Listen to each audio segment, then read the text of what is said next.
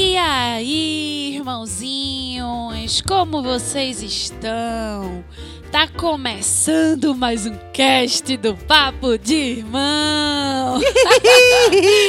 é isso mesmo que você ouviu.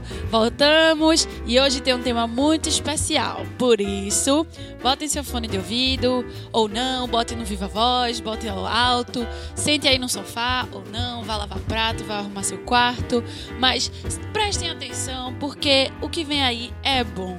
Então, se, se aconcheguem e vamos lá. Vamos. A maior aventura das suas vidas está para começar.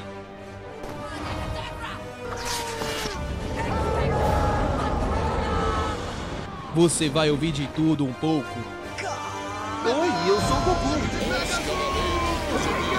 Vem aproveitar com a gente essa maravilha. I have an army. We are able. Papo de irmão.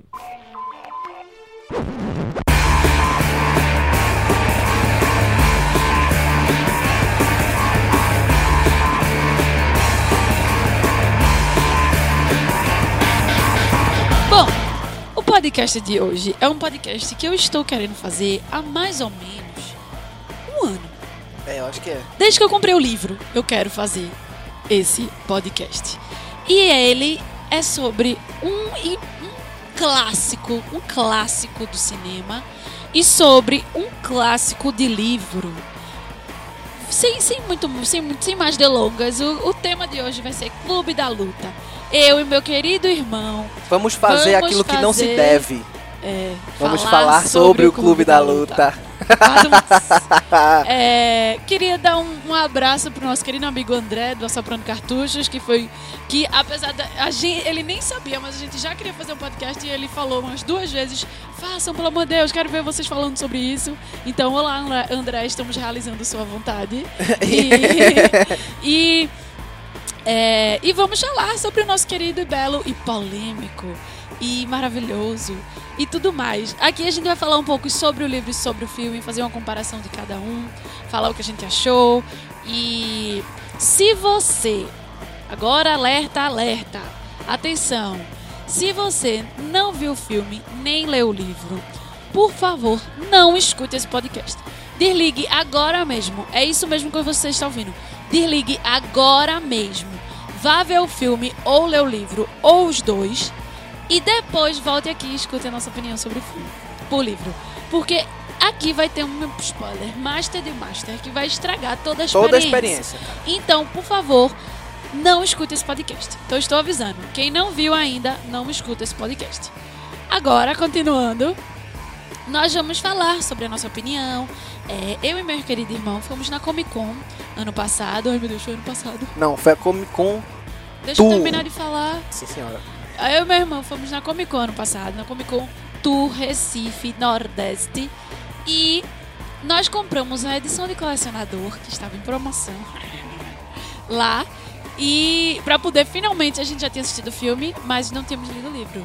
E aí nós finalmente compramos e fomos ler o livro. E assim, foi Meu a melhor Deus. coisa que eu pude fazer na minha vida. Meu Deus. Meu Eu, Deus. eu, eu demorei um pouco pra ler, Pedro leu primeiro. E foi o melhor início de 2018 que poderia existir na minha vida. Mas sem mais delongas, vamos ao fundo. Nosso querido irmão, me dê informações gerais sobre o que é Clube da Luta.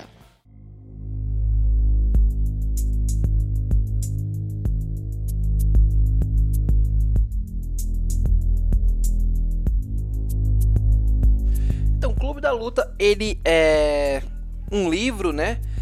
Que foi um sucesso instantâneo, né? Desde a época da sua publicação, que foi em 1996, né? Ele foi o livro que consagrou o autor, que é o Choki Palahniuk. É assim, Palahniuk. é assim que se fala o nome dele, né? É, Chuck É. Palahniuk. Ele foi consagrado como um dos mais importantes e criativos autores contemporâneos, tá ligado? E assim, o livro dele é super cânone da cultura pop, É, né? Da, da, atualidade. literatura né? estrangeira, pô. É, exatamente. E aí, em 99, David Fincher foi lá e fez um filme, né, do livro Clube da Luta. Cara, Clube da Luta, ele, ficou, ele é tão conhecido, porque, meu irmão, em todo canto você vai, alguém vai dizer, é, primeira regra, não podemos pode falar sobre o Clube da Luta, tá ligado? Sim. Isso, Cara, isso todo Se você falar isso, todo mundo vai saber, velho. Todo Sim, mundo sim. vai saber o- da onde veio. O, o- talvez não saiba de onde veio, mas vai saber que existe essa parada aí, tá ligado? O livro só faz 20 anos que lançou, Exato. mas parece que foi uma eternidade. Parece que ele é um clássico antigão de, de algum Ele, autor ele parece fodão. mesmo, né, velho? Um Porque clássico. é um filme, é um livro muito, muito bom e é um, é um livro maravilhoso. Ele foi lançado em 96, como o Pedro falou. E o filme foi feito em 1999 pelo diretor David Fincher. E também foi, tipo, uma revolução pro livro. Não, porque o filme foi muito. O, o filme ajudou o livro a ser, A ser mais, mais ainda. exatamente. Mais ainda. Tanto é que o filme, ele, mais uma vez, o filme não tem nem 20 anos e o filme já é um clássico do cinema. Exato. O filme é considerado um clássico do Exato. cinema. Então, assim, pra você ver o impacto que foi esse filme e esse livro na vida. Exatamente. Vamos falar primeiramente do livro, cara, irmã. É, vamos fazer uma sinopse Exato. da história. Da história, geral. De forma geral. Exato. É, então, a sinopse do Clube da Luta é o seguinte: temos um personagem que, o narrador da história, que ele está cansado de, de da, da sociedade, da forma que ele está vivendo, e ele acha que encontrou a fórmula para ele resolver os seus problemas. É, numa dessas formas, ele conhece um outro cara que meio que apresenta essa nova forma de viver para ele, esse novo, essa nova luz de, de esperança. Que é. Que essa nova luz é. O quê? Que essa nova luz é. O Clube da Luta. Exatamente. Aquelas lutas nos bares noturnos, assim, onde ele podia extravasar toda a frustração, né? Justamente. E aí, é, esse amigo que ele conhece, que é o Tyler Durden, ele, junto com esse amigo, criaram o Clube da Luta. E a partir disso, ele achou que descobriu, que co- descobriu a fórmula da felicidade que ele tanto queria. Porém, as coisas não é bem do, da forma que ele achou que era. E aí, as coisas seguem, né? Vão se extrapolando. Vão, assim, vão se né? extrapolando. Mas é, vamos dizer que o filme retrata as aventuras dele com esse Tyler Durden nesse processo de Bem de sessão da tarde agora, né? As É. aventuras dele. é, de- nesse processo dele, né? De conseguir encontrar formas de viver além do, dessa sociedade capitalista, consumista e tudo mais. Para início de conversa, o Clube da Luta é claramente uma crítica à sociedade capitalista consumista, Consumista. que nós vivemos. Total. Ele fala do vazio que o consumismo traz para as pessoas. Que as pessoas acham que se tiver um trabalho bom, ganhar dinheiro e conseguir comprar tudo aquilo que a TV diz, ele vai ser feliz. Porém, nada daquilo supre o real sentido disso no coração. Não, isso é massa porque você vê isso claramente no livro quando ele fala das revistas da IKEA, né? Sim. Que ele, a, Ele é ele, a felicidade dele era, tipo, ele ganhava o dinheiro dele, ele gastava comprando aquilo e ele montou um apartamento cheio de coisas, né, bonitas e assim agradáveis. dormir. e ele ainda assim continuava com insônia, ele continuava sem conseguir fazer as coisas porque ele não se sentia completo, né? Não sentia cheio, né? Ele não se sentia preenchido. Mas para dar uma movimentada nessa discussão, vamos destrinchar. Calma, gente. Isso aí é só a introdução. A gente vai destrinchar tudo e mais um pouco. A polêmica ainda vai só começar. Mas, é, para começar, a... Pedro, como você chegou a conhecer o Clube da Luta?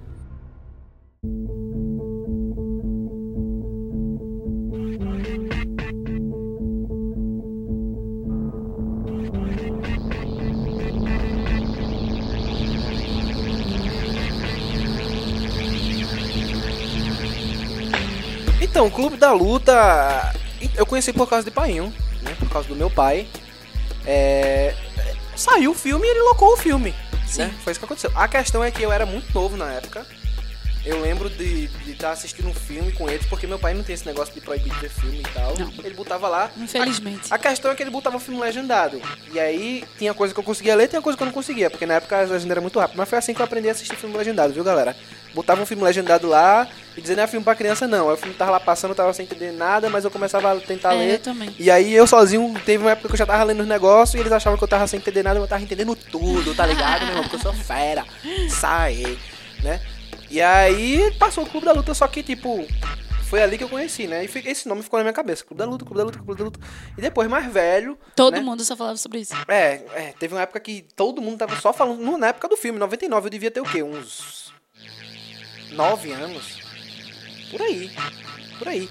E aí, eu não, não tinha a intenção de assistir Clube da Luta. Qual é a criança de 9 anos que vai entender É, a intensidade que é Clube da Luta, entendeu? Só que ficava, né? Os mais velhos, os meninos mais velhos, né? Que tinham uns 15 anos, Clube da Luta, Clube da Luta. Aí eu, porra, que é isso, né? Aí ficou na minha cabeça. Quando eu fiquei mais velho, aí eu fui assistir Clube da Luta. E aí sim eu já entendi melhor, né? O filme, porra, massa. Né? Mas ainda não tinha sacado demais. Quando a gente comprou o livro, né? Que eu li o livro, que eu relembrei de tudo, do, do que eu fui ver o filme, que eu li o livro, eu olhei assim, puf, minha cabeça fez aquele pipoco do trovão, tá Sim. ligado? O relampear da bexiga. E aí depois eu reassisti o filme e aí já foi outra experiência completamente diferente de ter assistido pela primeira vez. Bom, pra mim, quando o Clube da Luta saiu, eu era muito nova. Muito nova. E eu sou uma pessoa que eu sou atrasada pra filmes. Principalmente se forem filmes denominado cult. Porque, tipo, o Clube da Luta, mesmo ter sido um filme muito recente, ele já é considerado um filme cult. Ele um é filme- considerado um filme cult. é, desde, tudo- sua, desde sua, da sua E aí, é...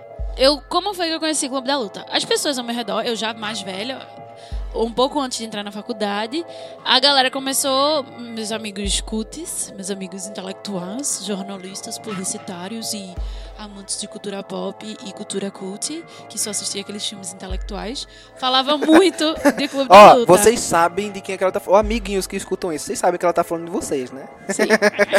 É, esses amigos que ficam assistindo, como é o nome daquele? Laranja Mecânica. Laranja Mecânica e o outro, do Jake, Jake Gyllenhaal.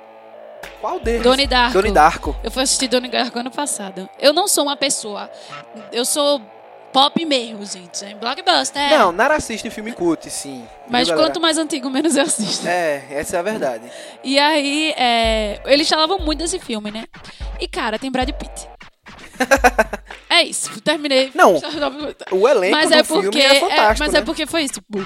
Eu. Todo mundo falava do filme, eu nunca tinha assistido, nunca tinha assistido, nunca, ti- nunca tinha assistido. Graças a meu bom Deus, ninguém nunca tinha me dado spoiler do filme, porque normalmente quando você demora muito a assistir, você recebe spoiler. Ninguém me deu spoiler. E aí, um ano desse, logo depois de eu entrar na faculdade, eu assisti Laranja Mecânica porque a faculdade me obrigou. E por causa de uma cadeira. Aí eu fiz, velho, eu vou tomar vergonha na cara e vou assistir os filmes cults que eu puder assistir. E aí eu fui, baixei e assisti o Clube da Luta. Eu fui assistir como se eu não quisesse nada, assim, por mera curiosidade. E eu fui me apaixonando pelo filme. Quando o filme acabou, eu olhei pro meu pai, eu. Pai, meu pai tava sentado lá na sala, eu. O quê? Aí ele. É, eu. Ah! Aí ele. Eu. Ah! Eu fiquei, tipo, sem De choque, cara. de cara. Eu acho que foi uma das melhores surpresas da minha vida, sem dúvida. Eu fiquei chocada. Naquele ponto o filme me ganhou completamente. E eu fiquei. Você já entendeu o que eu tô falando. Mas quem tá escutando já entendeu o que eu tô falando. Porque, se- pelo amor de Deus, não tem um spoiler desse filme. É o único aviso que eu dou. Ela tá desesperada com isso. E é tipo. Foi maravilhoso. E aí eu fiquei, meu pai, eu não, pai, eu não acredito, não acredito, não acredito. E aí eu me apaixonei pelo livro, pelo filme. Só que eu nunca tinha, né, instigado de ler o livro. Mas aí quando a gente foi na Comic Con, o livro tava em promoção, e meu irmão, tem edição de colecionador, tinha um roteiro do filme no livro, todo um auê. Eu, Velho, vamos levar pra Porra, é casa. isso que eu acho massa, tá ligado? Mas mais na frente eu falo sobre isso. Vamos E aí, é, só pra terminar essa mínima história, eu fiquei, eu demorei pra ler, porque como era um filme culto, não sei o quê, eu imaginava que era um livro difícil de ler. Eu Pode imaginava crer, que era um crer. livro chato, porque livro de crítica social, poucos são são fáceis, fáceis de ler. fáceis de Eles ler. muito. Eles trabalham muito, muito, nas é. metáforas e nas coisas. É, sabe? Aí justamente. Fica bem carregado, um linguajar muito É, às e eu tava meio que numa vibe querendo ler porcaria. Porcaria não, mas querendo ler coisa fácil, né? E aí eu tava meio assim e tal pra ler, mas eu, depois que Pedro leu, meu irmão, a gente quer fazer um podcast disso, eu tenho que ler, e eu li. E não era nada do que eu pensei. É um livro muito bom de ler. É um livro com a narrativa, assim, quem gosta de literatura, principalmente quem gosta de literatura. Quem gosta de literatura, mas quem gosta de literatura estrangeira especificamente também, porque tem gente que só gosta de literatura brasileira. É, Sério que tem gente que só gosta de literatura Claro, brasileira? tem vertentes. Nossa. E quem gosta de literatura Eu gostava de literatura, estrangeira, contemporânea e tal, é, leiam, porque é uma narrativa completamente inovadora e muito foda. Muito foda. Então, o livro é muito bom. E aí, eles ganharam meu coração e eu fiz, é agora ou nunca. Vamos fazer esse podcast, porque eu não aguento mais. Eu preciso botar pra fora tudo isso. Até porque eu fui discutir com os meus pais e meu pai ficou, tipo... "É", Eu, não, tá tudo errado. Aí, fui embora. É, não dá muita atenção a algumas coisas assim, não. Mas... É. Mas É isso, foi assim que a gente chegou a conhecer esse material. Exatamente. E mi- a minha primeira impressão desse material, do filme, foi tipo um, soco no estômago, um murro na cara. Eu fiquei maravilhosa, maravilhada com tudo aquilo. Brad Pitt no papel, meu Deus do céu, como Teledande, maravilhoso. Edward Norton como um cara meio que que não sabe o que tá fazendo.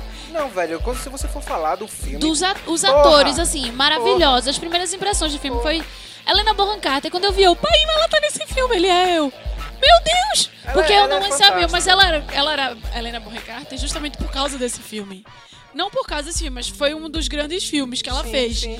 E eu não sabia disso, né? Eu conheci ela de Harry Potter e não E Harry imaginava. Potter em diante, né? E aí, é, a primeira impressão, e a primeira impressão e a impressão mesmo, foi isso. No início, antes de eu ver, eu tinha a impressão meio, ai, filme cult, essa galera aqui é muito inteligente. Mas aí depois eu vi e eu mordi minha língua, porque é realmente fantástico. Não, então, eu, a minha primeira impressão quando eu era. Porque quando foi. Eu era pirrapa, aí eu pegou o Clube da Luta, eu achei que ia assistir um filme de porrada incansável, tá ligado? E aí quando eu vi, não era isso, eu fiquei tipo. É. Eu nem entendi a maioria das coisas que estavam acontecendo ali, tá ligado? Tinha porrada, tinha um homem gordo das tetas grandes e. E isso são coisas que ficaram marcadas na minha cabeça, tá ligado? E tinha um cara que apanhava que ficava com a cara deformada. Isso são, eram as coisas que eu lembrava, tipo, lembrava, lembrava mesmo, Sim, tá sim. ligado? E aí. E, o- e o final? O final eu lembrava. o final eu lembrava. é, porque o filme é emblemático. Né? E aí, tá, não tinha. Não, não foi grande coisa, né? Quando eu assisti mais velho, tipo, eu lembro que eu fiquei empolgadaço, né? Empolgadaço com o filme. Quando o filme acabou, eu fiquei tipo, porra, né? E, e eu já tinha, eu já tinha minha paixão por cinema, eu já tava pensando em, em fazer uma faculdade mais voltada pra essa área do audiovisual, né? Eu já tinha essa ideia, só não sabia o que, é que eu ia fazer, né? Eu acho que no final das contas eu ia acabar fazendo jornalismo, mas graças a Deus que não aconteceu isso, né? E aí eu fiquei tipo, porra, esse filme é, é diferenciado, tá ligado? E da última vez que eu assisti, aí foi que. Caralho, Blow my mind. tá ligado? Foi, foi porque a- que eu assisti com mais consciência mesmo de mim, tá Aham. ligado? Porque eu já tinha ideia do que era de fato, não era mais tão novo assim. Sim. Né? Eu já tava no. Já tinha uma outra ideia e o filme foi tipo, pá, mas a minha primeira impressão não foi tão positiva porque eu era muito novo, né? É. Falando do livro, quando eu comecei a ler o livro, é, eu tava esperando ver o filme no livro. Sim. E eu tava esperando que fosse igual ao filme, tá, sabe? E quando eu fui lendo o livro, é muito doido, porque é igual ao filme, Não, mas então- não é igual ao filme. Então, é isso, é isso que eu queria, é isso que eu queria falar. O que acontece? David Fincher, ele foi muito, ele teve uma sacada muito, ele conseguiu adaptar o modo que o Chuck conversa, Conversa. no livro, Isso. entendeu? As, as palavras soltas que têm uma ordem cronológica que fazem sentido. É a coisa da narrativa que eu falei que é tão única. É porque ele não precisa dizer, num belo dia de domingo, às 8 horas da manhã, eu acordei e vi o sol. E eu me troquei e fui pro trabalho. Ele não fala, ele não explica passo a passo, ele simplesmente É porque- diz, é, no trabalho, tal coisa. Não sei aonde, tal coisa. E ele Não, é porque como- é- então, é é isso que eu queria é- dizer. É, linhas Ele escreve, ele escreve porque o que acontece? O livro todo é o cara contando. Isso. É o é como quando ele viu aquilo, quando ele viu aquilo Não é nem um cara contando, é o cara vivendo. vivendo, exatamente, mas ele vive na cabeça dele. É. Então ele, ele fala como na cabeça do cara, tá ligado? Como se o cara estivesse pensando. Então ele joga as frases como se fossem Só que pensamentos. fazem sentido. Exatamente. Ela, só que o que acontece? Ele joga aquelas frases, só que aquelas frases no final, elas estão todas conversando em uma página inteira e fez todo sentido. Teve uma. Tem uma ordem Teve uma cronológica. ordem é como se cronológica, ele tivesse dado detalhes e detalhes e ele não deu, mas. E é isso que eu achei massa, porque a gente é tão acostumada com tudo tão mastigadinho. Porque a gente acha que se não for assim ninguém vai entender. Só que o livro não é assim, gente, e é fácil de ler. É fácil. É isso que eu estou querendo dizer. Sabe Um o capítulo tem tipo três páginas assim. São capítulos curtos, porque justamente ele diz. Ele, ele fala no início do livro. Ele, ele, e ele é uma pessoa que ele. não- sei se é o alter ego dele, assim, mas assim. A conversa dele é que ele não tem muita estima, né? Ele. É, É, ele uma merda, isso. não sei o que, não sei o que. E aí ele faz capítulos curtos e não sei o que, porque são linhas de pensamento. São pensamentos, pensamentos. E pensamentos que são fazem todo fluidos, tá ligado? É, É. é isso que, é isso que faz todo sentido. Porque é o seguinte, são- cada capítulo é uma linha de pensamento. Os pensamentos são uma coisa fluida, a gente não fica muito tempo naquela mesma coisa. Se, É. ele- se fosse um pensamento ele escrevesse várias, um capítulo Ia tipo, umas 20 falta. páginas, ia ser algo que a gente não ia aguentar, É. entendeu? O fato da. Velho, é como se você estivesse na mente do cara. Do cara. Entendeu? Eu, isso que eu achei fantástico do livro quando você tá lendo. É quando você estivesse na mente do, do indivíduo lá, do narrador Sim. né? E porque o que é que acontece? Ele tá aqui, ah, é, cheiro de fumaça. Me lembrei de não sei o que lá. Tarará, Isso. tererê. certo? É, chacoalhão, lembrei que eu tava no avião, tá ligado? É. É, e é isso, isso é bem descritivo daquilo que tá É. acontecendo.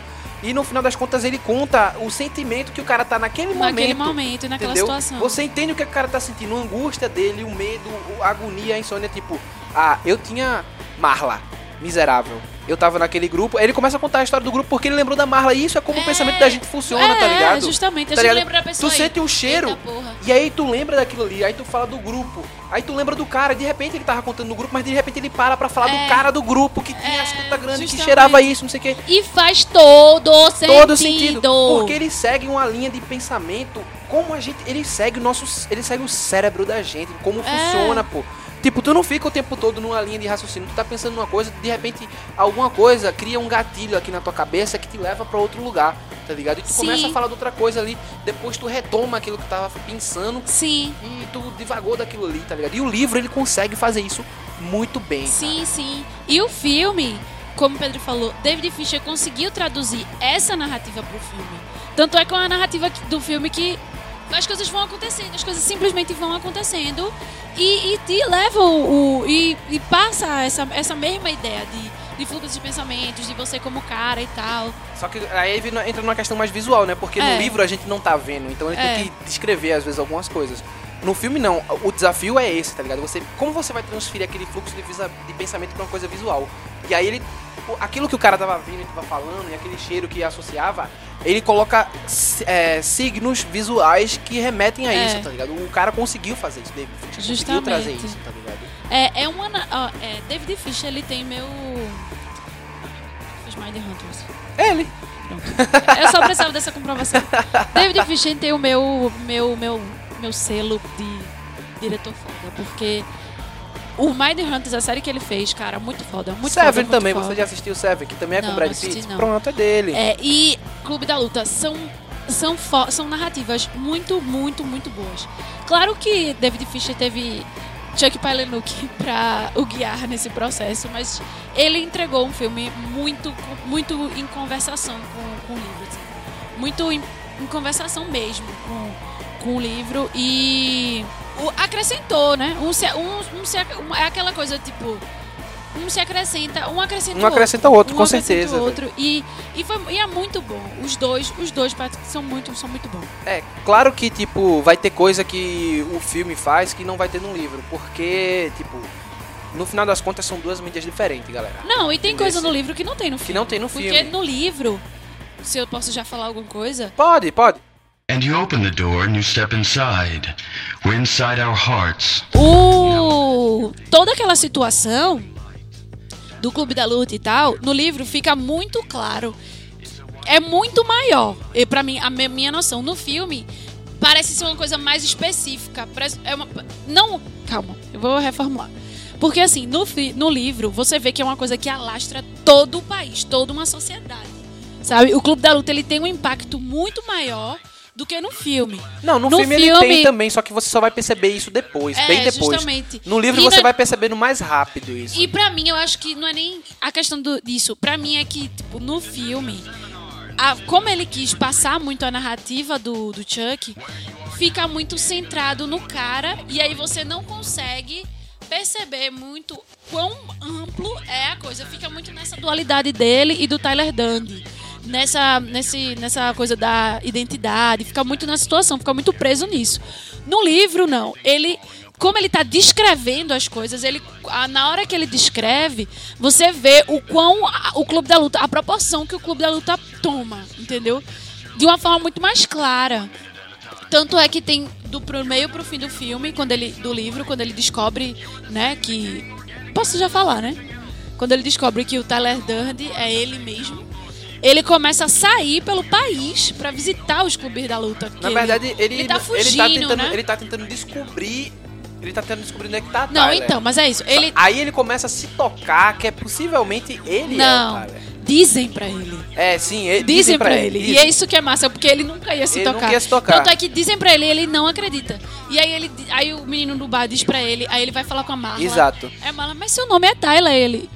Não, não, sei o que, tipo, e tem tudo aquilo. E aí, nesse processo, ele vai vendo a proporção que o Clube da Luta tomou e o quão, tipo, nocivo aquilo já virou e quão perturbador, o que é que. E ele começa a fazer todas as discussões sociais na cabeça dele do que Não, ele a, pensa a e tal. discussões sociais já vem desde o começo. É, tá mas assim- Ali tem um outro alastramento. Alastramento. E, principal. então, pra mim, no livro fica muito mais claro a proporção e o impacto do Clube da Luta nas pessoas. Enquanto no filme fica muito mais pessoal entre ele, Marla e o Brad Pitt, o Tyler. Tyler.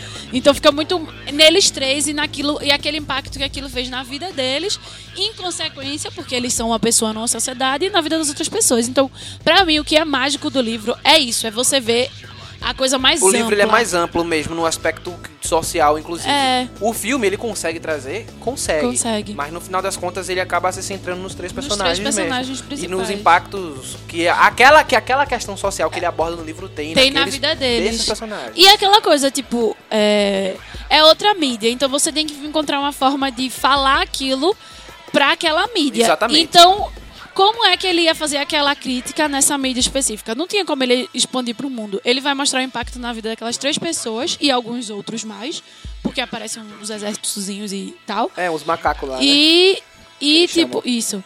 E, é, e a partir dali você pega aquela situação e bota num plano mais geral, que é a intenção do filme. Enquanto no livro não. A intenção do livro, na verdade, é você ver o geral pra depois você botar no individual. Mas os dois fazem a mesma coisa de formas diferentes. Só que pra mim, pessoalmente, a discussão se aprofundou muito mais com o livro do que com o filme. Mas claro, pô, o livro ele te permite mais esse aprofundamento. É. Você conhece mais do personagem principal, do universo que ele tá ali inserido, você conhece mais da situação criada do Clube Sim, da sim. Luta, você conhece mais da Marla. A Marla, no final das contas, ela não é tão bem desenvolvida quanto ela é no livro. no livro. é. Você tem um desenvolvimento pra personagem? Claro que tem, tem que ter. E é muito né? bem. E é muito bem feito. É. Só que no livro você conhece mais ainda, É. tá ligado? Conhece muito mais. A parte, a parte da gordura da mãe dela que queimaram pro sabão, tá Sim. ligado? Só é citada. Você não vivencia aquela situação, Aquela toda, situação toda, tá ligado? É verdade. Você não vivencia direito a parte do suicídio dela, tá ligado? O modo como acontece é diferente da tentativa, Sim, né? É é. um suicídio. Então, tem, tem. Mas ele tem a sua particularidade pra aquele tipo de mídia, porque ele precisa atrair as pessoas É. de um outro modo. É porque é, é essa a diferença. Essa é a dificuldade de uma da- adaptação literária pra uma adaptação pra filme. Sim, porque, É são porque duas mídias muito diferentes. São, no, no livro, você tem toda uma descrição do personagem, de como ele tá se sentindo dentro da cabeça dele. Isso acontece É. muitas vezes. Mesmo que não seja o próprio personagem falando, o autor diz, ah, fulano se sentia angustiado por causa disso, as dores do seu coração doía, não sei o que, ele estava se sentindo atormentado pelo fantasma da família, Sim, estava sim. isso e tudo mais. Como é que eu vou demonstrar isso visualmente falando, cara? Vamos pegar um exemplo mais simples, Jogos Vorazes, né? Aí você tem Jogos Vorazes, você tinha a questão dela, do amor dela por Pita e pelo outro cara lá, que eu esqueci o nome. Gale. Gale, tá ligado? No livro, é, você fica, tipo... Isso fica muito claro porque você sabe o que ela tá falando no pensamento dela. Mas no filme, como é que você demonstra isso? Aí acontece aqueles dois beijos no- nos caras que, É, que o povo não acontece no, no livro e a galera ficou reclamando. Mas eles, velho, é isso tá mostrando a dualidade dela, cara. Sim. Isso tá mostrando a dualidade dela que tá na cabeça dela aí no filme. É uma diferença, isso é uma adaptação.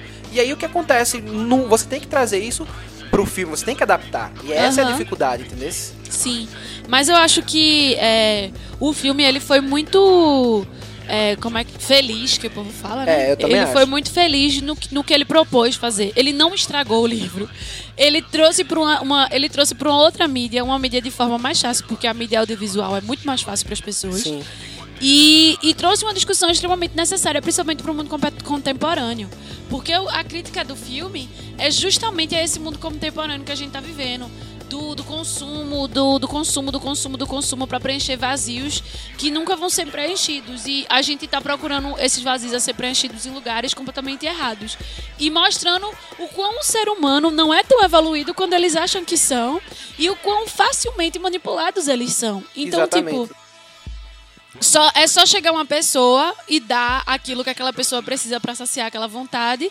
E aquela pessoa é o rei, que foi isso. Então, tipo, por que o Teledande virou o Teledande? Porque ele chegou pra o, o carinha lá no filme especificamente, e deu pra ele aquilo que ele precisava.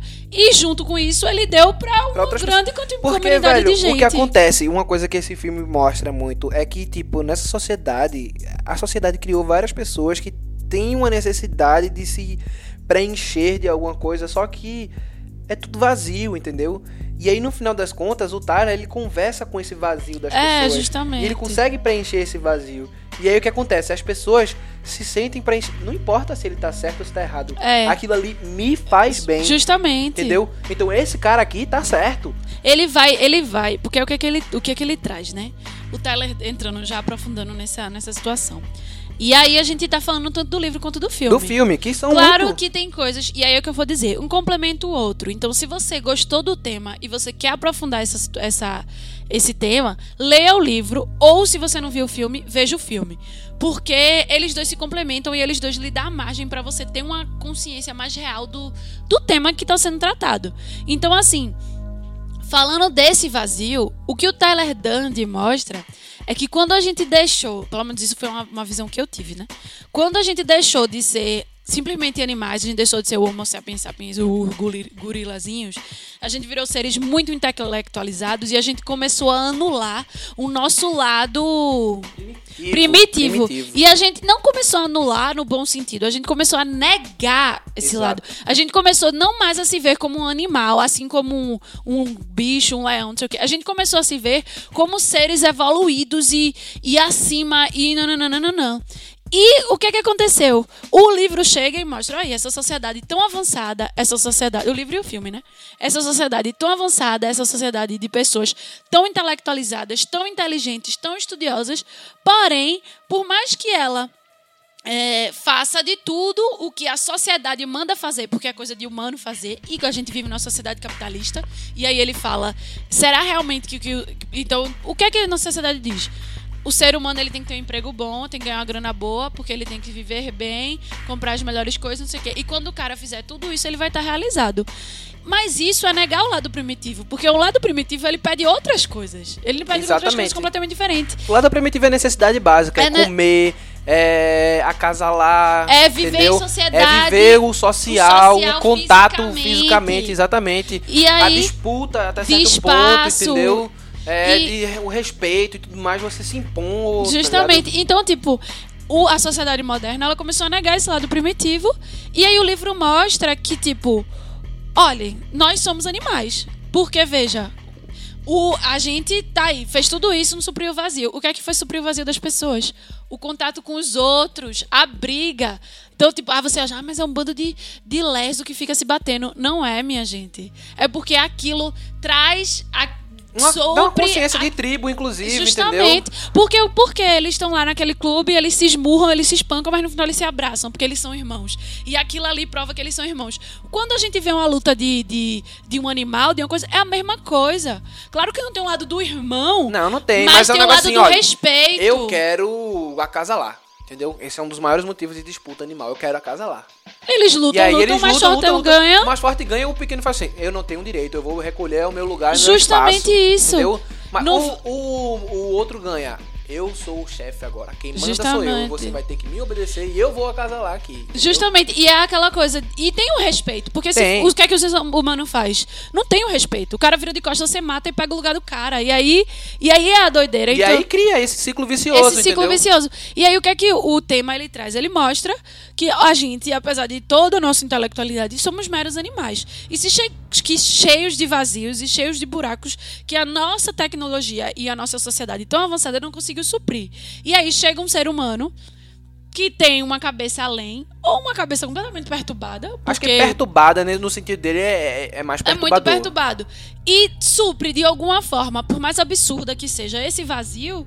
E as pessoas vão seguir, vão fazer tudo que ela quer, porque é só isso que as pessoas querem. Porque as pessoas são animais. E, e quando numa, numa tribo tem um líder, o leão, aquele. É isso que o meu Pedro disse. Esse, esse cara que ganhou. Todo mundo vai seguir ele, porque ele é o chefe. Então todo mundo vai seguir o Tyler Dunne, porque ele é o chefe. Todo mundo vai seguir Hitler, apesar das maiores atrocidades que ele fez, porque ele se mostrou o chefe e ele, ele, ele supriu necessidades básicas na Do Alemanha. povo alemão. Do povo alemão. Então, pode tipo, falar o que for, mas administrativamente fica, ele fez, né? Ai, meu Deus, porque as pessoas seguiram Hitler, que absurdo. Minha gente, Hitler chegou num país fudido e fez o país crescer, o país virar uma das potências. nananana. Por que as pessoas não iam seguir? Porque o céu. Hitler acabou com a miséria, com a fome que estava Justamente. reinando na Alemanha. E não, isso não faz, não deixa dele ser Por um favor, monstro. não entenda que a gente tá dizendo que Hitler Mas o que eu tô é um querendo dizer é que bem, tá? o ser humano só precisa disso, só precisa suprir isso pra poder seguir. Nós não somos seres tão evoluídos assim. E é isso que o Chuck Palahniuk, Palahniuk traz no livro e o David Fincher retrata no filme. E é isso que fica muito clara e dá, você vê, você fica, caralho, a gente é uma merda, velho. A gente é um lixo. A minha sensação é essa, vê, a gente é uma merda, a gente é um lixo. Mas ao mesmo tempo, vê gente- o quão a gente tem pra evoluir ainda. O quão a gente não é simplesmente um bando de animal primitivo. E essa toda essa discussão de você de você se achar o foda. Não, a gente ainda é um bando de merda mesmo. Que passa por cima dos outros pra poder usar a nossa individualidade. Então, assim, porque era isso, tá ligado? O Tyler Durden tinha os valores dele e queria que as pessoas acreditassem naquilo que ele acreditava e supria os vazios das, dessas pessoas pra poder as pessoas seguirem ele Tyler Durden já foi uma criação pra suprir um vazio. justamente. É, uma coisa que acontece muito com o Tyler Durden é que ele já é uma existência pra preencher o vazio. Isso. O vazio do, do, Edward Norton, do personagem do Edward Norton, É. que é o narrador central da história. certo? Isso. Ele já é aquilo ali. Então, ele cria aquela ideologia muito louca pra suprir um vazio dele. E qual é o vazio dele? Tá ligado? É esse vazio Existencial. alguma- Existencial, exatamente. Porque ele não fazia nada interessante com a vida dele. a vida dele, ela seguia um fluxo regrado, ela seguia aquela, aquela ideia que a mídia vende, porque uma outra coisa que é muito forte é uma crítica A à mídia, mídia, entendeu? é. Como a mídia é um instrumento de controle, no Sim. final das contas. Porque você compra, você consome, você faz isso e aquilo, porque a mídia tá falando, cara. Sim. Preste atenção, quanta gente tá usando as mesmas roupas aí, os, os mesmos boy com a mesma cara, as mesmas mulher com a mesma cara, por quê? Tu vai ver a novela, eles estão copiando o fulano da novela. Tem uma mulher que tá com fudida aí no hospital porque botou uma prótese errada na bunda. Por que esse povo tá tudo mexendo no nariz, mexendo na bunda? Pra ficar igual. Porque é o que a mídia diz. Olha, todo Exatamente. mundo só vai ser bonito se Não, parecer desse Exa- jeito. O modelo de beleza é essa pessoa aqui, ó. Você está vendo essa pessoa? Se você for igual a ela, você vai ser bonito, tá ligado? E o, li- e o, o livro e o filme, ele fala isso. Justamente. Certo? Ele mostra isso. E aí o que é que tem? O, o, o narrador, ele acreditava que ele precisava consumir. Ele precisava ter ele a cama mais precisava nova, ter a cama mais o bonita, a- o lugar sofá mais mais bonito, lindo, a roupa tá mais bonita. Exatamente. E aí, ele ainda não se sentia completo. Aí o que é que ele foi fazer? Ele foi para as reuniões de E- doentes terminais, né? Justamente. Pra poder Pra ele encontrar um propósito na vida Exatamente, dele, porque não. ele não tava morrendo. Exatamente, ele não tá morrendo. E isso fez bem pra ele por um tempo, tá ligado? Só que aí depois entrou outra pessoa que, como ele, também não tinha nada e tava ali. E aí isso colocou em xeque a. A questão dele, entendeu? Tipo, É. caralho, eu sou um escroto que tá aqui tentando suprir as minhas necessidades. Me aproveitando é, desse me povo que tá aproveitando morrendo. pessoas. Por- mas por que ele chegou a essa conclusão? Por causa daquela pessoa. E, e isso. Só que ele não colocava isso pra ele. Ele ficava com raiva dela. Dela. Porque ela tava tomando alguma coisa dele. Entendeu? Ele não Justamente. conseguia se tocar nisso. Isso você percebe, tanto no filme quanto no livro. É. Né? E aí o que, que acontece depois? Ele precisa arranjar um jeito de pre- preencher isso. E aí vem o. E o preencher isso era pra retratado pela insônia. Exato. Porque era um vazio tão grande que ele não conseguia, Não conseguia dormir, dormir. E ele não dormia. E aí ele só conseguia dormir quando ia pra esses grupos e tal. E aí, a partir do momento que aquela mulher aparece, naquele determinado momento, ele volta a ter insônia. Exato. E aí ele começa a culpar ela de- disso.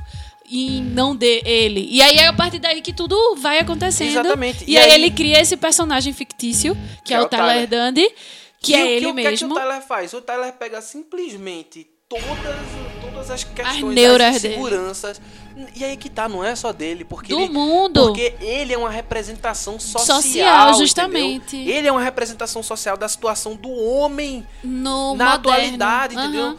Por que eles têm tantos seguidores? Porque não é como ele diz, não tem como todo mundo ser bem sucedido Não. nesse mundo. Isso. Então as pessoas vão estar frustradas porque O eles não conseguem todo. suprir as suas necessidades, coisa, tá até as pessoas que na teoria são bem-sucedidas não são bem-sucedidas não são bem sucedidas, são frustradas. E isso mostra no, no- no- Isso mostra que, tipo, só porque o cara tem dinheiro não significa que ele não é frustrado, É. tá ligado?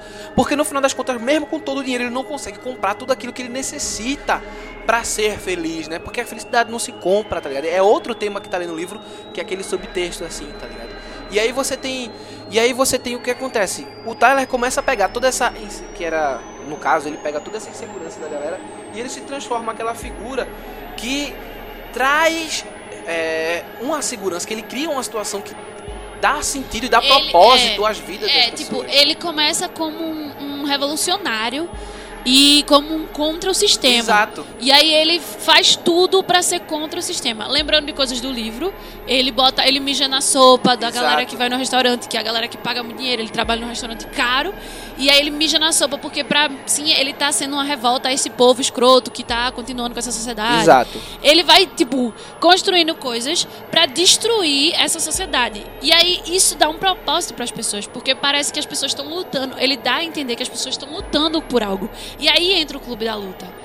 É como se as pessoas ali Não, o clube da luta era, era, era por lutar algo. por alguma coisa dentro de você. Dentro de Só que você. depois ele coloca esse lutar por algo muito, No- mais, muito além. mais além. Ele vai elevando aquilo ali pra dar um propósito pra vida das E aí ele cria uma um coisa que, propósito uma pras coisa que é pessoas. bem interessante é aquela situação de você pegar uma identidade, de roubar a identidade das pessoas, tá ligado? Sim. Que ele pega o cara de veterinária lá, o que queria ser veterinário, Aham. né? Que ele diz que vai matar o cara, não sei o quê, e aí no final das contas ele faz com que o cara fique tão amedrontado que resolva seguir o próprio sonho, tá ligado? Sim. Pra ele, ele tava dando um propósito pro, Pro cara. tá cara, ligado? justamente. Tipo, porra, eu tô vivo agora, então eu tenho a oportunidade de fazer aquilo que eu sonho. Por que eu vou perder meu tempo vivendo minha vidinha de bosta? É, então, tipo, pare... o que que acontecia? Pare... Ele criava todo esse auê por... pra parecer fazer por um propósito maior, que é aquela história do ditador, né? Que vai matar milhões porque quer fazer o melhor. E, o li... e aí, é, ele, por esse propósito. E aí ele consegue milhares de seguidores e milhares de, de pessoas. E no livro ele conhece. Minha gente, tem. No livro, eu não, não lembro no filme, mas no livro tem Clube da Luta pelos Estados Unidos No filme tem também, tem inteiro. No, no- nos Estados Unidos inteiro, em todo lugar que ele chega, Tyler Dunn vira uma lenda. Quem conhece, quem já viu ele de vista. E é engraçado no livro, né? Porque fica aquela questão do tipo. A, a, a galera falando quem é Tyler Dunn, tá ligado? E no filme eles criam, tipo, uma sequência do pessoal andando na rua e falando: Eu já vi dizer que ele era assim, que ele era É. assado, não sei o que. Disseram que ele apareceu numa reunião não sei Sim, aonde, sim. tá ligado? Mas tem isso, né? Tem, tem no livro também, pô, tá ligado? E é aí, legal. é. E ele vira esse personagem, ele vira esse deus. Ele vira quase um deus pra essas pessoas, né? Porque ele faz tudo isso, e aí qual é a regra? Não fale sobre isso. É como se as pessoas estivessem fazendo alguma Não, coisa. e ele cria, ele dá uma importância. As regras, o massa dessas regras é porque quando ele cria as regras, ele dá, dá uma, importância muito Quando grande. você não pode, velho, o ser humano é desgraça. Se ele puder fazer, ele não vai fazer. Mas se ele não puder fazer, ele, ele É, vai fazer. aí- Então, tipo, não fale sobre isso. E o Clube da Luta continuava aumentando. A primeira regra do Clube da Luta era não falar sobre o Clube da Luta. E ele tomou o país inteiro, tá entendendo? E essa era. Se ele dissesse, Clube da Luta é foda, falem pra todo mundo, chamem seus amigos. O impacto ia ser outro. O negócio é porque é underground, entendeu? Justamente. Isso aí, tipo, caralho, eu. Isso dá aquela sensação de eu faço parte de algo especial. Tá Justamente. ligado? Dá o pertencer que, tá, que É, tava isso, faltando. isso aqui não é pra qualquer um, pô. Você que tá aqui. É porque você é especial, tá ligado? Você faz parte Justamente. dessa comunidade aqui. Somos todos homens, filhos de nossos Justamente. pais. Não e tal. tem, tipo, não tem uma religião. Ah, você vê uma pessoa com a cruz no pescoço, dependendo da cruz, você já sabe que é católico. Você vê uma pessoa, uma mulher só de saia, não sei o que, você já sabe que é, de, que é evangélico. Evangélico e tal. Você vê um, um- anel tal, você sabe que o cara é maçônico. E aí, qual era o sinal do clube da luta? Porrada. Se você olhasse pra cara do cara e você visse olho roxo, nariz quebrado, boca não sei o quê, e uns determinados tipos de ferimento, você já sabia que o cara fazia. E ele não precisava falar que fazia. E vocês se olhavam. E já então- sabia, se e já reconheciam. sabiam e, e se cumprimentavam de respeito, porque vocês faziam parte da mesma comunidade. Tanto é que ele começa a ver o impacto que ele tá fazendo, porque a cada vez, todo canto que ele entrava, tinha Tem mais de alguém. uma pessoa com a cara fodida, com alguma coisa fodida. E aí, é. Isso mostra pra ele o, o, o quão doido o, o Clube da Luta, quão grande, quão magnífico o Clube da Luta tava ficando, né? Tava se tornando. E isso é muito. Isso, velho. isso, esse, só isso tudo que o Pedro falou já é uma discussão tão complexa e tão ampla pra uma porra de um livro de. Tá pode ligado? crer, velho, pode tipo, crer. Pra mim, isso, esse fi, é, é, pra mim, isso é a, a arte, velho. É a gente pegar a arte e falar discussões sociais e críticas sociais. E o massa, uma coisa que eu sempre reclamei, e eu sempre falei isso pra Pedro, que é tipo, eu não gosto quando as pessoas fazem uma crítica por fazer uma crítica, mas não chegam com a solução. Mas esse cara, ele não chega com a solução. No- não, nem no filme, nem no livro, ele não chega com a solução. não chega- Porque não tem uma solução. Não tem uma solução, cara. Porque é isso. Ele tá mostrando, é isso aqui que tá estabelecido. Acabou-se. Só que. e mas a forma que ele faz é diferente. Até tipo, porque é complicado, né, velho? Você tem uma situação social e, tipo, ah, a solução é essa. Não existe, Não existe isso. isso. pô. A solução não é só essa, não é só isso que tem que fazer, tá Justamente. ligado? Justamente, velho, me bugou demais esse livro. Me bugou demais. Ele. Agora, uma coisa que ele, que ele, falando pessoalmente, que ele fez por mim, é porque todas as vezes que eu via essas coisas, eu ficava muito pra baixo e meio com a sensação de que, tipo, véi, que merda, o ser humano é um bosta mesmo, a gente tem que todo mundo morrer, não sei o quê. O livro, ele trouxe. Ele simplesmente demonstrou uma situação. E ele demonstrou. De uma... Porque, veja, uma coisa. Quando eu assisto Black Mirror, por exemplo, que é um pouco parecido porque traz coisas, mas assim, não dá solução nem nada. É, Ó, é isso aqui que tá estabelecido. Dependendo do episódio, blá blá blá. É uma, é uma conjectura do que pode vir a ser a nossa É, situação futura. Justamente. Extrapolando E, é, mas essa- quando eu terminava Black Mirror, eu me sentia uma bosta. Eu, tipo, mesmo, que merda. O ser humano é uma desgraça, não sei o quê. Eu ficava muito pra baixo. Só que, quando eu li Clube da Luta, a sensação não foi de ficar pra baixo, quando eu vi o filme, quando eu li, né? A sensação era coisa de tipo. É isso. Porque o ser humano é isso. É, ele meio que E dá o uma. problema é que a gente acha que é mais que isso. Exato. E aí a gente fica triste porque a gente não é isso. É aquela coisa da ilusão. Não, ele, ele- ele- ele meio que foi assim, velho, bota o pé no chão. A situação é essa É daqui, essa. tá ligado? Então eu acho que você tem que se conformar um pouco com isso. Viver um Enquanto- dia após o outro. E vive um dia após o outro, tá ligado? Você também não tem que aceitar todas as merdas que a vida joga em você também. Justamente. tipo, ah, meu Deus, é porque eu tenho que sofrer mesmo. Não, viva a sua vida mesmo, busque aquelas suas coisas. Justamente. Mas no final das contas, você tem que entender que esse tipo de situação vai se repetir porque a gente é um bicho, é uma, uma criatura. A gente é bicho, é a gente não tá gente tão tá evoluído evoluada, ainda. evoluído até esse ponto. Pra mim, o que ficou É, muito claro é Exato, isso. tipo, a gente ainda a tem gente é- muito, velho, a gente tem muito que crescer como espécie, e é isso que ele traz de, ainda. tipo, é, o gato. O gato é só um gato. O Exato. gato não tenta ser um leão, nem tenta ser... Ele é só um gato. E ele não tá triste sendo gato. Ele tá Não. muito feliz sendo gato. Porra, mas é... Pô, mas ele, ele, ele briga, ele só come barata, não sei o quê. Mas ele é um gato. Ele é um gato. O problema... E aí, o que foi... E foi isso que o, fi- o livro me trouxe. Porque ele fez, velho, tu é humano. Humano é isso. A sociedade humana, a evolução até agora que a gente tem é isso. Aceita que tu é só humano. Não tenta ser um deus. Não tenta ser um, um alienígena. Essa é a questão, essa é a grande és. discussão, né? Porque é de tentar. O humano não tá satisfeito em ser somente humano. Ele quer atingir outros patamares. Ele E quer. muitos ser acham maior. que já atingiram. Exato, só porque eu sou inteligente, mais inteligente do que você, eu acho que eu sou uma pessoa melhor do que você. E aí, quando eu encontro uma pessoa melhor do que eu, eu fico Mal. mal por Com causa disso. vazio. Cara, velho, não o importa. vazio existencial irmão- é a gente sempre querer ser mais do que a gente é. Exato. É isso. O que é que dá o vazio? Ah, porque eu podia ter mais dinheiro, porque eu podia ter mais namorada, porque eu podia ser mais bonito. E a gente não aceita a gente ser como a gente é, e aí a gente fica com um vazio no buraco porque a gente não se aceita e vai tentar preencher ele de outras formas. E a sociedade e o capitalismo se alimenta disso pra Exatamente. poder continuar rico. Exatamente. E E, ele aí- mostra isso, porque ele utiliza esse seu vazio existencial e essa sua necessidade de ser melhor pra vender produtos, pra vender comida, pra vender o que for, pra fazer você sentir melhor. Só que no final das contas ele tá só alimentando cada vez mais suas inseguranças e os seus problemas pra poder continuar lucrando em cima É. disso, tá E ligado? aí, e a partir Veja só, momento, justamente- Veja só, isso é um sistema muito genial, tá ligado? É muito genial, velho. No final das contas, você tem que É escroto admitir você tem que admitir que essa porra, não é toda que essa merda tá resistindo tanto aí. Meu Deus, me desculpe, vão achar que a gente é super. Mas eu sou. A gente é mesmo, é pronto, desgraça, é isso morre. aí, tá ligado? Você E, tá morta e, e aí o que é que acontece, velho? Não, é, você tá, você tá querendo, eu, real, você tá querendo criar uma, uma situação aí mais. Gente, olha, visando logo, a gente é tudo socialista comunista mesmo. É, viva Fidel, viva Che. Então, Fudeu, acabou os podcasts. ninguém vai mais escutar. Fudeu o podcast. É, acabou os podcasts, galera. Pode ir pra casa, não vai rolar. É isso aí, terminou por aqui mesmo. É isso aí, tchau, adeus, um beijo. Não é não, mas continuando. E aí você tem que ver, velho. Porra, veja só como ele consegue se aproveitar de tudo quanto é brecha, cara. De tudo quanto é brecha, ele vem lá e planta essa sua insegurança e tal. Por isso que ele, que ele tá aí perdurando, pô. Ele vai perdurar por muito tempo. Quem, os idealistas aí, que, É, que é pô. isso que eu, não, que eu não acho legal, velho. É a galera que vive nesse mundo das ideias, achando que, E não pisa na realidade. que tipo, não, porque o comunismo e o socialismo e não sei o que, e todo mundo vai ser igual. Velho, não vai. Nem tão Agora cedo. não. Nem tão cedo, cara. E, é, e aí o que eu acho massa, e é que eu, que eu quero frisar muito, é a coisa do tipo. Esse cara é um gênio. Ponto um. Sim. O cara tá fazendo uma discussão muito foda. Eu queria que todos os seres humanos entendessem o que ele está querendo dizer.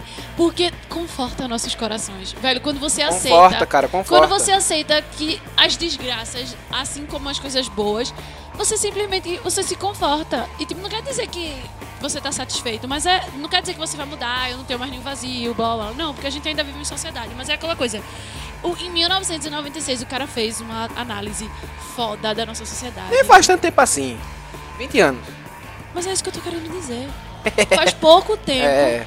que o cara fez uma análise de uma sociedade completamente contemporânea e atual. Porque o povo lá, 2017, mudou muito, do século XXI, porra nenhuma. Porra e nenhuma, aí, é. E em arte, caralho, é uma merda de um livro. Porque as pessoas não dão crédito a livros nem filmes. Livros dão mais se for livros de, de matérias acadêmicos. Mas um livro de literatura estrangeira simples, pop, ninguém dá valor. E o cara fez. o- e negócio é o sendo muito seguinte- sincero, sociali, so- sociólogos, estudem, porque isso é uma. Esse livro é uma, um estudo social magnífico. Mas eu acho que deve ter estudos em cima do livro, tá ligado? Cara, eu tô com vontade de fazer sociologia só pra fazer um TCC em cima de Clube da Luta e fazer uma. Mas acho que deve existir alguns TCCs em cima de Clube da Claro, Luta. porque é uma análise social muito, muito foda, muito foda. E teve um filme sobre isso. E, e se as pessoas abrirem os olhos pra escutar, porque o que acontece muito é que. Ah, que é uma, uma críticazinha que eu posso dizer. Ah, é porque é cut, ai, da Luta foda, é cut, gosto. Não entende nada não do que entende se porra passa. ali. nenhuma do que tá falando. Entende nada. Não, não, não faz uma análise pessoal da sua vida. Mas não, é faz só, nada. não é só. E aí eu acho que a gente poderia fazer E um podcast e é só são, sobre calma, isso. E são os intelectuais que se acham os fodas. É isso que eu tô falando. Não é tipo a galera. São os intelectuais. Ah, porque tal filme é muito foda, mas não consegue fazer uma análise do que o filme realmente tá dizendo, do que o livro realmente tá dizendo. Mas isso não chega em coisa. Eu acho que o que eu quero falar, que eu tô enrolando demais, é a importância social desse filme, desse livro e desse filme. Ser tão magnífico. Não foi por acaso que eles viraram e são o que são até hoje. Até hoje e vão ser muito mais. Viraram o que são e, a- e vão continuar sendo muito mais. Porque, como eu disse, é muito foda, é muito privilégio eu estar vendo uma literatura nova, uma literatura pro povo, com a linguagem para as pessoas, uma né? linguagem acessível que faz o nível de crítica social que esse livro faz. Até porque isso era uma crítica que eu sempre fazia, principalmente quando eu estudava na Federal, nesse, que vivia nesse mundo acadêmico, eu fazia. É, não, mundo acadêmico Eu é ficava revoltada porque eram discussões muito bonitas, mas que não chegavam nas pessoas, pessoas. que deviam chegar. E isso chegou, gente. E isso Não, mas chegou. eu acho que isso que é, o, que é o massa da arte, porque você tem. Uma coisa que eu acho que a gente nunca deve fazer é tentar elitizar a arte, tá ligado? Mas sempre, mas aí é que tá. É- é- a é. gente tem, como intelectual, a gente tem que deselitizar. Deselitizar, Mas o que as pessoas fazem é continuar elitizando, porque a arte um exemplo, sempre por foi exemplo, privilégio um exemplo, um exemplo, tipo, vão me crucificar pelo que eu vou dizer isso daqui, mas a gente pegaria no Suassuna. O que ele fez com o movimento armorial é pegar a coisa popular e elitizar, Justamente. tá ligado? Eu acho que o movimento tem que ser inverso, Inverso. Mas eu, olha, a cara. Você questão tem é que a dar seguinte. acesso pra todo mundo, a cara. questão é a seguinte: a arte sempre foi privilégio de elite. Sim. Tanto é que música tonal, naquela época, né? Hoje em dia, mais assim, quando nasceu era um Pessoas, oh, privilégio. Vocês provavelmente não era sabem o que é música tonal ou música modal. Nara, pelo menos dê um exemplo do que é música tonal e música modal, porque agora que você falou, você vai ter que explicar. Então corta, eu vou editar isso. Vai, fala logo, rapidinho. Não, música modal é, é música, tipo, primitiva, entendeu? É música. Com batuques. com- é, isso são características, né? São, Fale com características é, são acessíveis. músicas mais percussão, mais coisa que é a música mais do povo que não tinha muito Conhecimento- conhecimento. A música tonal é quando começa com as partituras musicais, bar, é, Mozart, não sei o que. São a galera. Eu tô sendo bem rala, bem chula. Sim, mas Se seja meu professor mesmo. de música escutar, vai ficar revoltado. Mas. É, é, são músicas que. Mas de elite, que as pessoas cantavam estavam na igreja. Sim, nananã. sim, sim. Apesar É de música que pra pessoas que têm no início da conhecimento igreja artístico. ainda era considerado música modal, porque era o que era estabelecido até ali. Mas aí chegou um ponto que virou música tonal, porque virou música de Elite. É complexo. Foi mal Sim, ter entendemos. citado isso, Pois mas é. assim, é porque eu quis usar só como analogia, mas que nem funk e MPB. Funk é Pronto. música de pobre e MPB é música de gente intelectual. Então Quando no final devia ser música pra todo mundo. Justamente, quando. Ah, porque Chico Buarque fez uma música linda, é, mas não consegue conectar com a galera que devia escutar. E várias coisas, porque também tem gosto, tem muita coisa Tem, tem. envolvida. É complexo. Mas, pra resumir, é que, tipo, a história sempre fez com que a arte, e a arte boa, a arte considerada boa, era a arte da elite. A arte considerada arte ruim era arte do povo. Então, sempre o- a questão sempre foi pegar as coisas do povo. Pra, pra- como é que você vai valorizar a coisa do povo? Você pega a coisa do povo E e, elitiza. transporta de elite. Exato. Mas não. Como é que você tem que fazer? Você tem que pegar as ideias da, da- dessas pessoas que tiveram o privilégio de ser intelectualizadas e tudo mais e trazer pro povo. Porque Não que você não possa fazer o movimento inverso, Não. porque isso você resgata muito da É, cultura, mas justamente. a gente tem que ter sempre esse cuidado de incluir sempre. entendeu? Justamente, justamente. Porque é aquela coisa, é muito fácil eu, com todo o meu acesso, fazer uma discussão sobre feminismo, não sei o quê, e querer.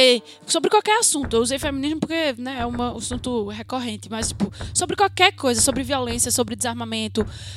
Eu, com todo o meu, o meu, o meu conhecimento, falar sobre isso e querer que uma pessoa na favela que não- nem terminou o ensino médio, que não teve acesso nenhum, não tenha. que tem as mesmas ideias que eu, É, não vai ter. não vai ter. E como é que você vai mudar? E eu vou querer falar, ah, usando termos. Como é que eu vou me conectar com aquela pessoa? Exatamente. Só que aquela pessoa faz parte da sociedade e para as coisas mudarem, aquela pessoa tem que saber aquilo, porque senão não vai mudar. Então, o que eu acho foda da arte e desse livro e desse filme específico é que eles fizeram isso. Poucas pessoas assistiram o Clube da Luta. Mentira. Muita gente assistiu, mas assim. No final das contas, não, porque ele é um filme É, cult. É um é um filme, filme que é um cult. filme, no final das contas, ele é mais denso do que o livro. Mas a questão filme, é- E aí muita gente não tem paciência pra assistir o filme. Mas aí é que tá. Não, é, a coisa de, é a coisa de você rotular. Exato. você- Mas é isso mesmo, eu- você criou um gente, rótulo, eu- cara. Como eu vou- ficou bem claro aqui, eu tenho problemas de assistir filmes muito cultos e filmes muito assim. Porque eu não concordo com as formas da- que é feito. E eu acho chato, eu acho entediante, não sei o quê. E eu assisti Clube da Luta e é um filme bom. Então, tipo, qualquer pessoa que der uma chance vai gostar do Stop. filme. Então, por isso que eu digo que é a questão do pessoal mesmo da pessoa ir lá e dar uma chance. Exato. Aí não é a questão, porque o filme, o livro é fácil de ler. O livro é fácil, o filme é de tranquilo. entender. Então, assim. Até porque eu o filme joga na admiro. sua cara, né? No final das contas, Justamente. toda a situação ali, pá, tá aqui na sua cara. Os subtextos e as outras coisas, pode ser que nem todo mundo tá, tá tão ligado Mas assim perceba. objetivo Mas é o objetivo garantir. principal É você entende, de- entendeu? Entende, entende total. Eu acho que, tipo, todo mundo devia assistir esse, esse, esse filme, ler o livro, porque não é por nada, é porque é bom. Sim. É porque é bom, Que é bom, velho. É bom, é bom. divertido, sabe? Então, Nara, vamos pra nossa avaliação. Selo Papo de Irmão. Tem, não tem? Quantos tem? Velho, tem selo papo de irmão pra pôr. Sério. Eu fiquei muito apaixonada porque. Sabe aqueles livros. Eu vou dizer livros, porque quando eu assisti o filme foi foda, mas o livro teve muito mais Muito mais impacto na impacto, eu também vida. achei. Então, sabe aquela coisa que muda a sua vida? Eu era uma pessoa antes, eu sou uma pessoa, outra pessoa agora. É isso. Então, assim, 10, avaliação 10, 10 selinhos de papo de irmão, 11 se tiver. Vai ficar marcado pra mim pra sempre. Eu vou falar sobre esse livro pra sempre. Eu vou mandar todos os sociólogos lerem, fazer um estudo desse livro, book desse filme e passar, por favor, professor de sociologia, passe esse filme na sala, ensina aos seus aluninhos as coisas. Quero ser professor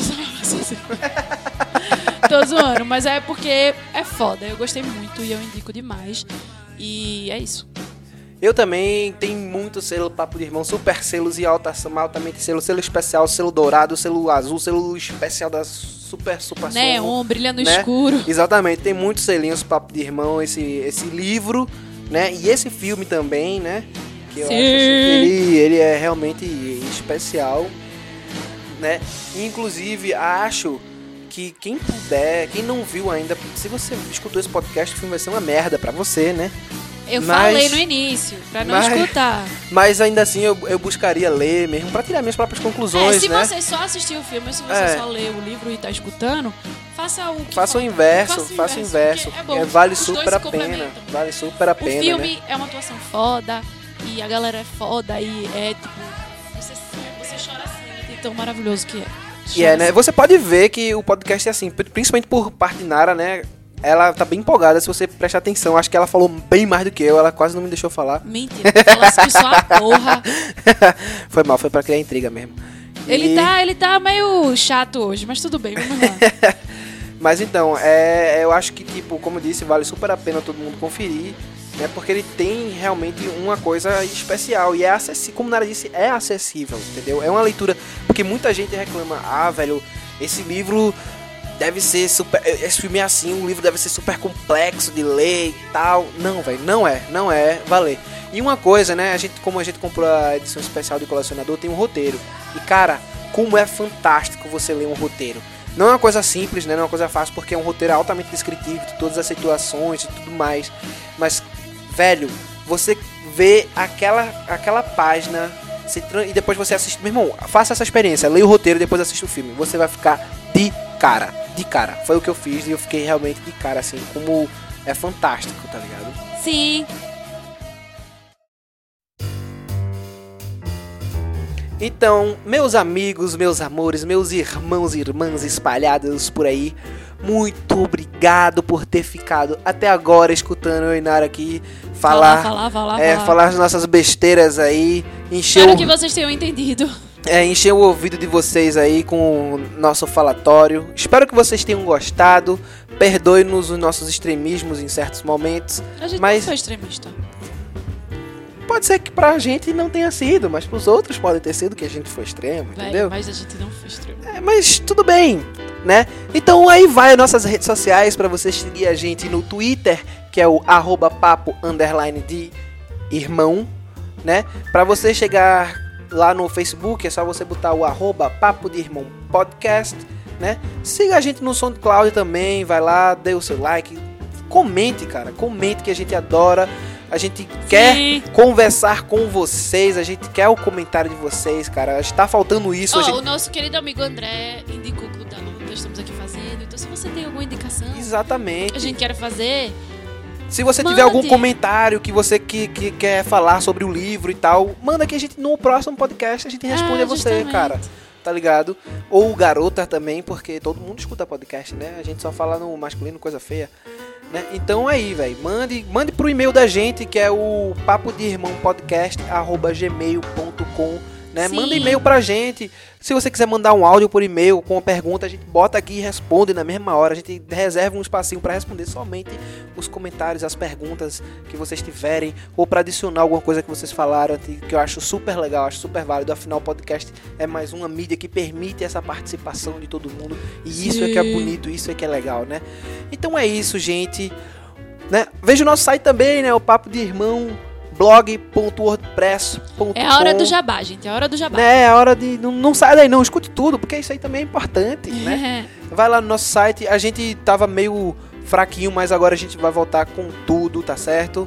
E é isso, um beijo muito grande, um abraço bem apertado em todos vocês e nesses coraçãozinhos de vocês aí, tá certo? Beijo, irmãozada. Até a próxima. Uh!